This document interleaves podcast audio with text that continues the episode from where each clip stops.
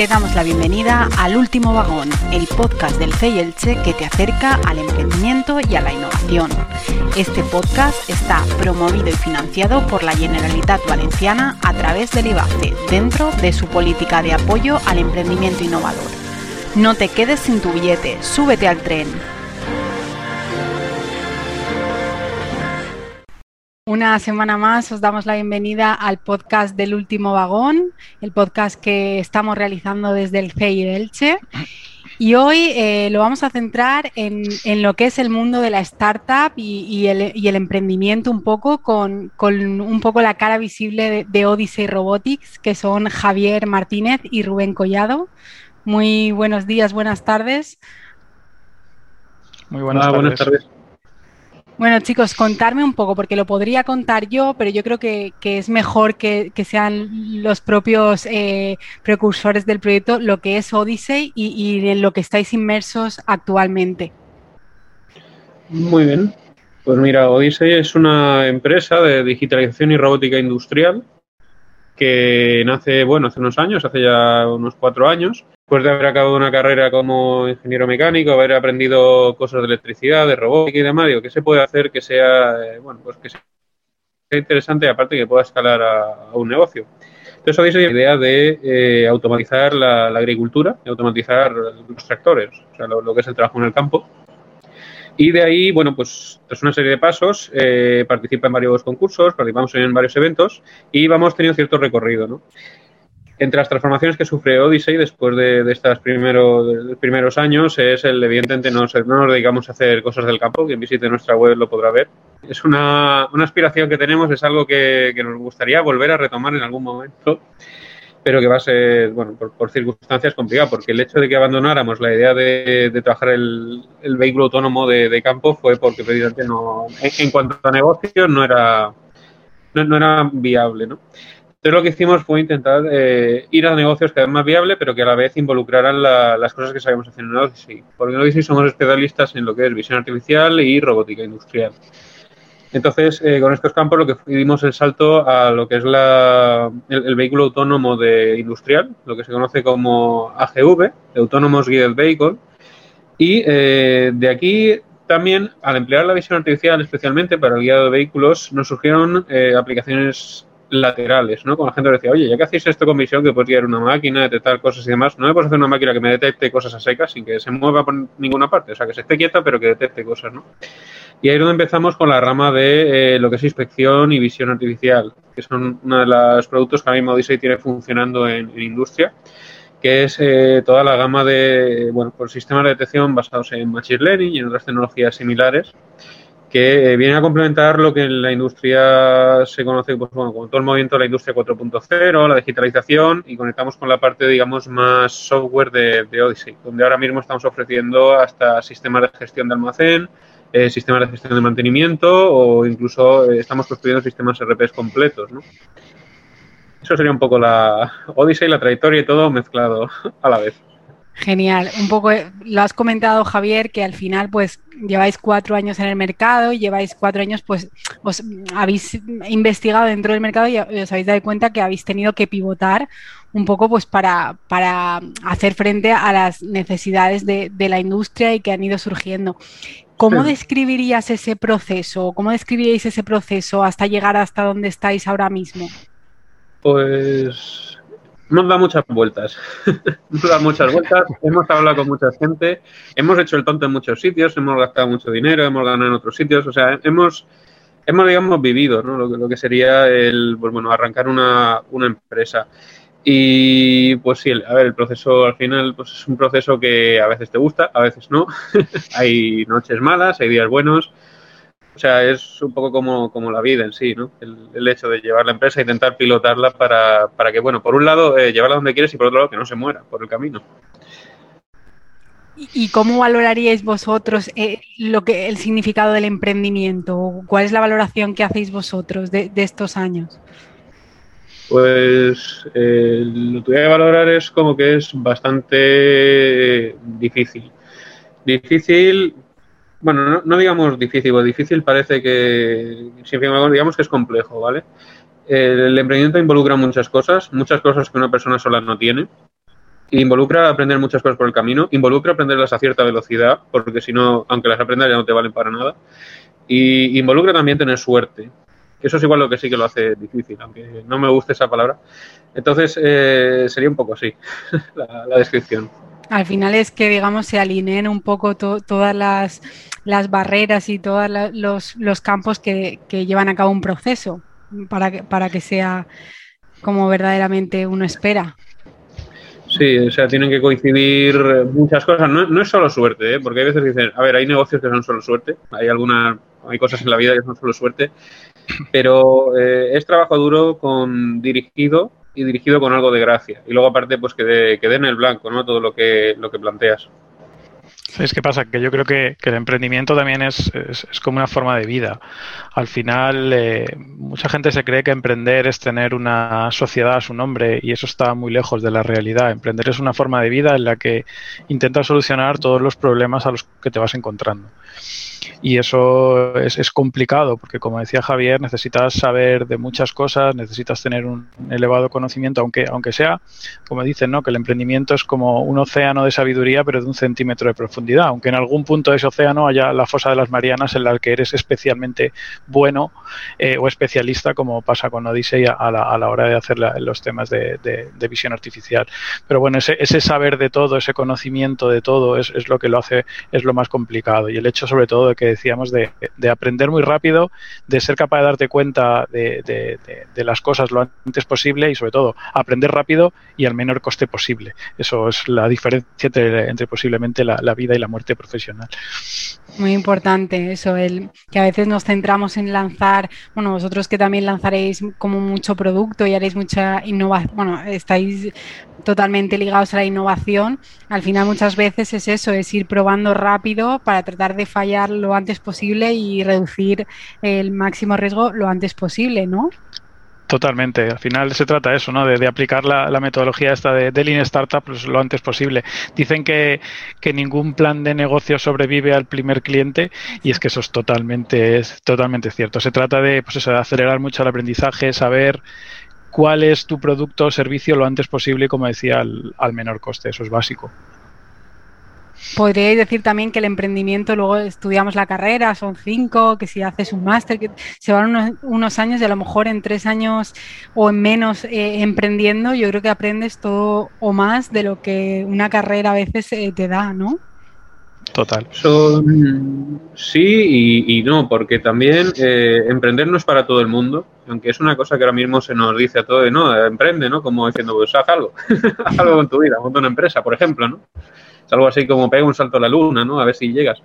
Y, aparte de, de, sí, o sea, tienes que tener capacidad de aprender, tienes que tener pues, cierta inteligencia para resolver cosas que surgen, tienes que tener habilidad social, emocional, pero aparte de eso, eh, tienes que tener eh, ganas de hacerlo y de sufrir lo que supone eh, sufrir todo el proceso de montar lo, que es un, proceso económico, ¿no? que es al final una empresa. Yo, a mí me gusta resembrarlo mucho, yo soy ingeniero mecánico y me gusta el símil de que una empresa es como un motor que genera dinero y en los motores las fuerzas que intentan destruirlos son mucho más grandes que las fuerzas que el motor genera. Entonces, eh, si quieres emprender, tienes que estar dispuesto a eso y no es algo para, para todo el mundo tampoco al final es también un acto de valentía y de apostar por lo que uno cree y, considera que puede, que puede lanzar, ¿no? Pero supongo que durante estos años y por lo que estáis contando, pues ha habido, pues como todo emprendedor y todo proceso de, emprendimiento, pues unos altos y unos bajos y, al final siempre eh, os, habréis tenido que mover dentro de una onda, ¿no? Eh, ¿Hay algún error del que hayáis aprendido que, que penséis, mira, si tuviéramos que volver a empezar, no lo cometeríamos? Cobrar por adelantado. Muy interesante, sí. Algún, bueno, er, errores, a ver, errores ahora mismo a mí no me vienen a la cabeza ninguno, pero sí muchas cosas que hubiera hecho de, de, una manera muy diferente, quizá, ¿no? Como sobre todo aprender a gestionar mucho mejor las prioridades, a veces no tomar el camino fácil cuando el camino difícil, ese que temes, es, es el mejor a largo plazo. Y bueno, también quizá aprender a decir que no a algunas cosas, ¿no? A veces cometemos el error de, decir que sí a todo, ¿no? Porque hay que arrancar, hay que hacerlo, hay que hacerlo, hay que hacerlo y, a veces eh, un no a tiempo te hace ganar mucho dinero también. Sí, especialmente a lo que habla Rubén, el, tenerse estima uno mismo y a lo que hace, porque eso muchas veces empiezas, te sume la desesperación y vas por la montaña rusa para abajo y dices, bueno, pues cualquier cosa, ¿no? Y, y no, no funciona así. Pero vamos, yo lo repetiría todos otra vez porque nos han hecho llegar a donde estamos y yo creo que de momento nos ha ido bien. ¿Y el mejor aprendizaje que os lleváis de estos años? Pues sobre todo el de la gente con la que nos hemos relacionado, eh, vamos, entre nosotros, con clientes, con proveedores, con todos ellos, eh, se aprende mucho eh, hablando con las personas, simplemente hablando con ellas. Se puede entender una cosa y es que no somos ni los primeros ni los últimos que vamos a hacer esto y eso es algo que tener siempre presente. Alguien en algún sitio lo ha hecho ya, ha caminado luego 10 kilómetros y sabe dónde se llega, ¿no? Entonces es un aprendizaje muy grande el, darse cuenta de que, oye, hay gente con experiencia que sabe cosas que sí, por mucho que tú te empeñes, eh, ellos lo han hecho ya y te van a decir lo que pasa, ¿no? Hmm. Sí, lo que dice Javier es cierto. Al final, a mí me viene a la cabeza eso, ¿no? De tener buenos mentores y, bueno, mentor no hace falta que sea alguien con el que procedimentas una serie de reducciones al mes y le pagas un dinero y demás. O sea, hay mentores con los que simplemente te tomas un café, les cuentas y te empapas de su conocimiento. Eso también es aprovechar a la gente y, el conocimiento y la experiencia que tengan. Me viene a la cabeza lo que os comentaba, el tema del Lean Startup a la hora de aprender y me viene también el quizá el tema de, a mí, a mí me obsesiona mucho crear sistemas. O sea, cuando montas una empresa tienes que pensar que es un sistema que tu negocio tiene que escalar y que el día de mañana tú no tienes que estar, porque si no serás un autónomo con, con, con, trabajadores, pero tu negocio dependerá única y exclusivamente de ti y eso no, eso no funciona ni es escalable a largo plazo. Al final se trata de eso, ¿no? de un sistema de trabajo que, que si lo basas además sobre, sobre entornos de mejora continua, de mejoras de de Kaizen y demás, pues producen resultados predecibles que es lo que te llevan al éxito.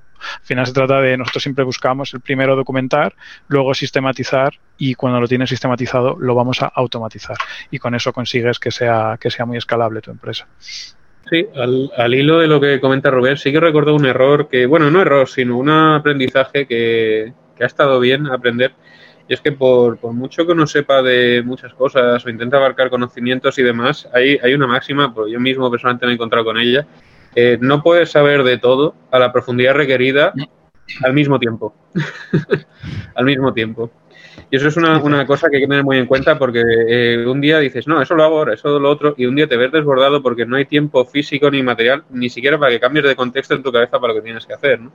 Entonces eso es algo que, que sí que es un error también muy de emprendedor novato. Pues te ves y yo solo lo hago todo y salimos para adelante, como sea, hasta que no se, puede, se puede. nosotros cometimos ese error, siempre hemos sido muy free riders, vamos siempre nuestro, nuestro rollo y eso a veces no. Y como dicen, no, hay que saber de todo, hay que rodearse de gente que sepa, o al menos tener el contacto y el teléfono de gente que sepa, y eso, eso sí que es un gran consejo que se le puede dar a alguien que quiera emprender al final eso es una cuestión de estrategia, ¿no? Que pensamos que, pues eso, empiezas un emprendimiento, tienes el, digamos, la, la, inversión realizada y crees que hasta ahí y que no puedes abarcar más, pero a lo mejor eso, el, tener esa visión mm, estratégica y ver que a lo mejor eh, rodeándote de personas que te pueden ayudar más es más eh, fiable o más viable llegar a tu objetivo, que a lo mejor centrarse en, uno mismo, en pensar lo llevo todo a cabo y al final quedarte donde estás. Totalmente. eso es eh, lo que se menciona muchas veces en el negocio. Al final, eh, una empresa vende un producto y tiene que ejecutar que, ese producto eh, salga, que luego la versión siguiente y demás. Y esto se hace gestionando muchas cosas. Tienes que gestionar tanto conocimiento técnico, tienes que gestionar personas, que es una cosa a la que normalmente nadie está acostumbrado porque normalmente uno se gestiona a sí mismo o si, se da cuenta, a veces ni eso. O sea que tienes que aprender a gestionar una, cantidad de cosas que es que no, no, no se puede. Uno, uno solo es, es muy, muy difícil hacerlo. Yo creo que es importante preguntarse dónde aportas más valor, o sea, dónde maximizas tu valor, porque si tú vas a estar haciendo determinadas cosas donde no aportas valor y haciendo otra cosa en ese mismo instante estarías aportando más a, tu empresa, a tu emprendimiento, o lo que sea, eh, te estás equivocando. Otra cosa es que dices, oye, pues mira, yo es que hago las facturas porque no, porque este rato no tengo nada, no me merece la pena. Bueno, perfecto. Pero realmente si te vas a poner algo donde no estás aportando un valor, eh, es mejor que lo saques fuera y, lo, y, te rodees de alguien que te pueda echar una mano o lo contrates fuera. Ahora con la posibilidad de trabajar en remoto y demás es que puedes conseguir cualquier cosa en cualquier parte del mundo de una manera muy sencilla. Es que además la, la, actitud de intentar abarcar mucho eh, también es, por lo menos en nuestro caso ya particular, caso industrial, es incluso denigrante de cara a los clientes, porque los clientes se dan cuenta. O sea, cuando alguien te va a comprar una máquina de 5 millones de euros, no es tonto, mira tus cuentas, miras cuánta gente son, cuántos sois y dice, vale, esta persona, como le de este proyecto, va a petar y no lo va a servir en su momento. O sea que aunque uno quiera creerse la trampa, la trampa no es creíble desde fuera, ¿no? Entonces, cuando antes se aprenda esa parte, eh, pues, pues, antes que has pasado un, escollo grande de, de los muchos que hay a la hora de montar una empresa.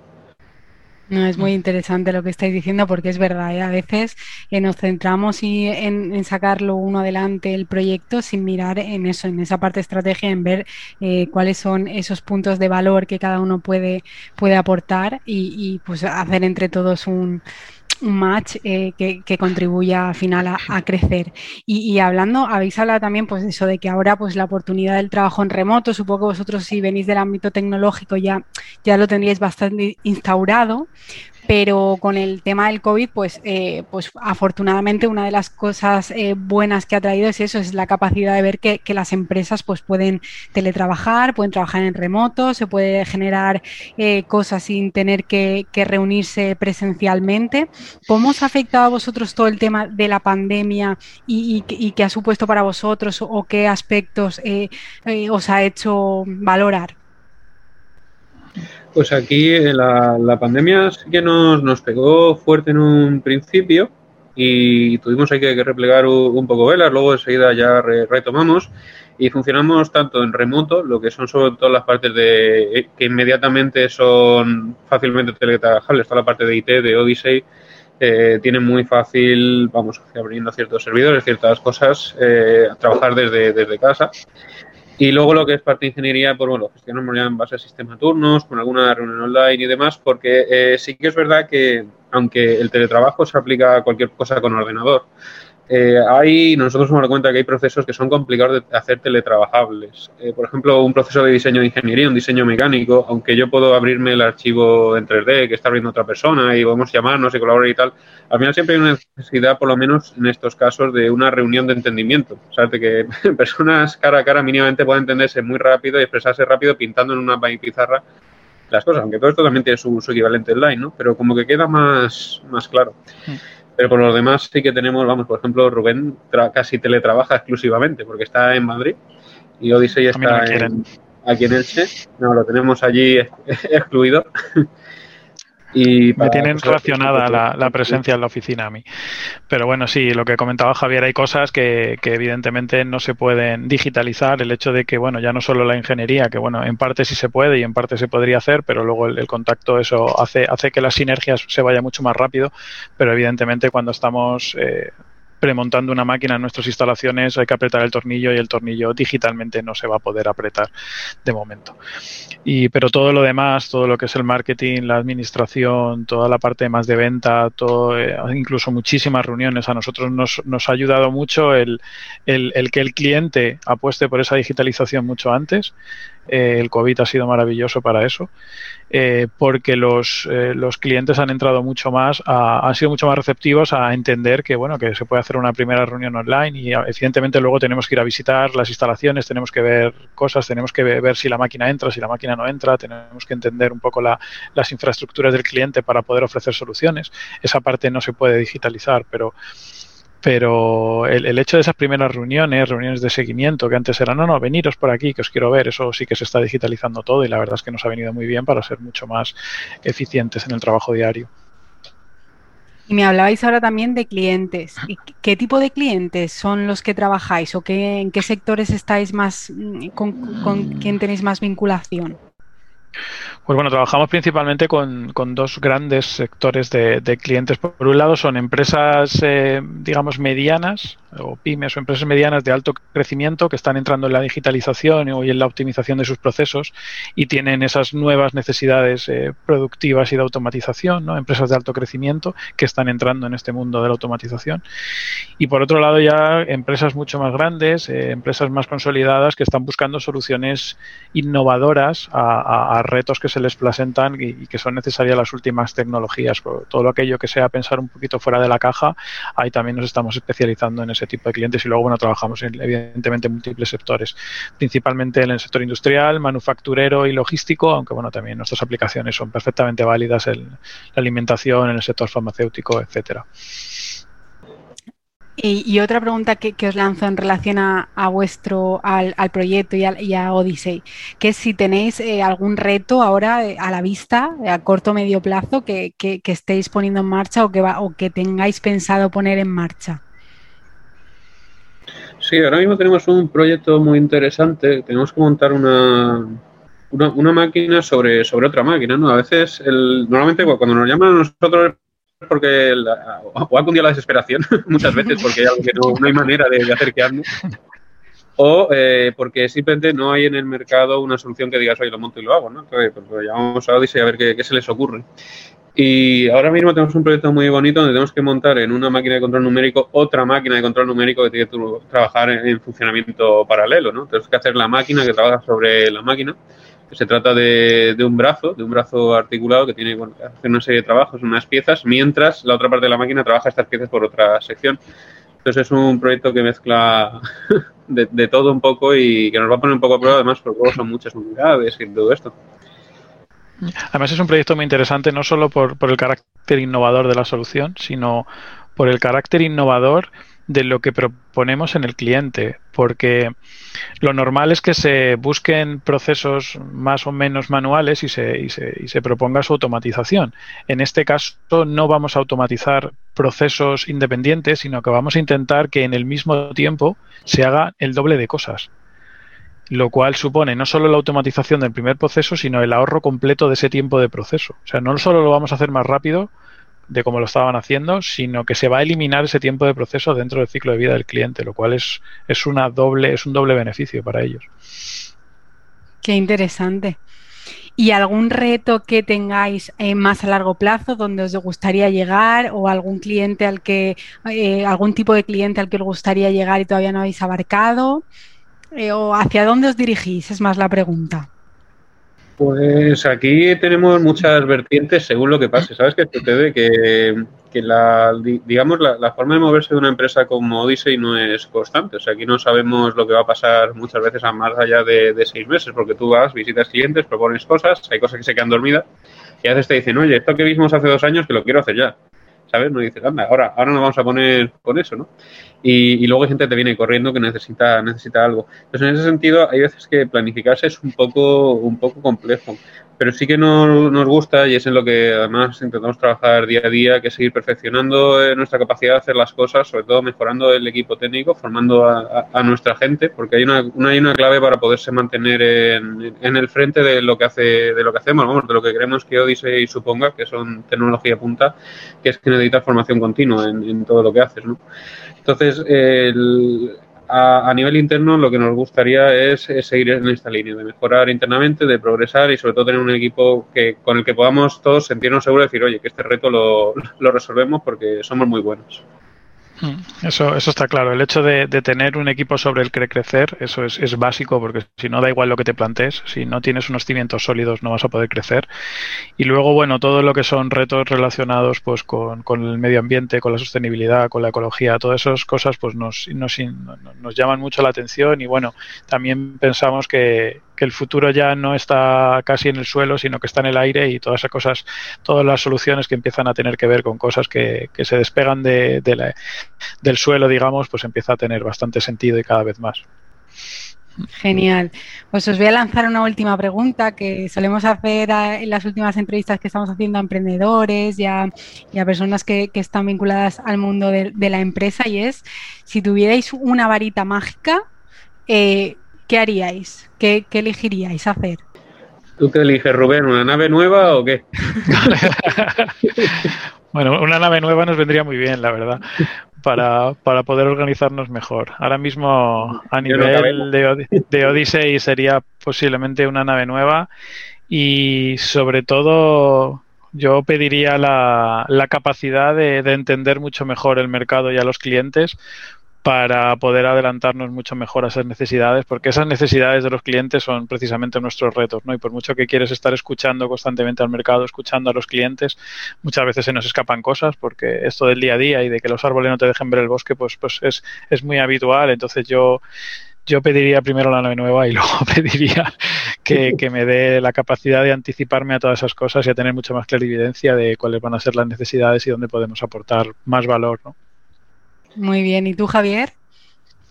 Yo, el, si tuviera que ver eso, eh, sería sobre todo el, el consolidar, como decía Rubén, el, poder consolidar, pues lo que nos sucede es que muchas veces, pues bueno, ofertas y ofertas y ofertas, ¿no? Y te quedas un poco, y esto saldrá, esto no saldrá.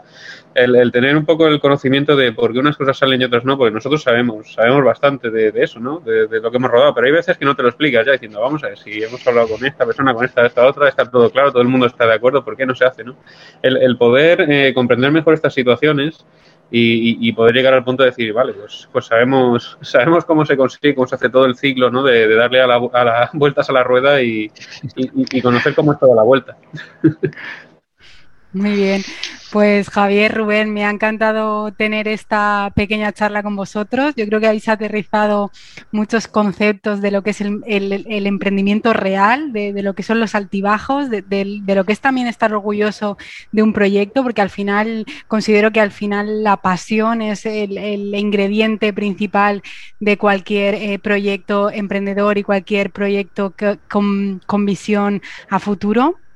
Así que gracias por, por dedicarnos al CEIDELCHE estos, estos minutos y, y, os deseo mucho éxito en vuestros eh, futuros proyectos y que sigáis creciendo y contando con el CEI para, para aquello que necesitéis. Un saludo, nos vemos Muchas pronto. Gracias. Muchas gracias a vosotros, un placer. Muchas gracias. Hasta luego. Hasta luego.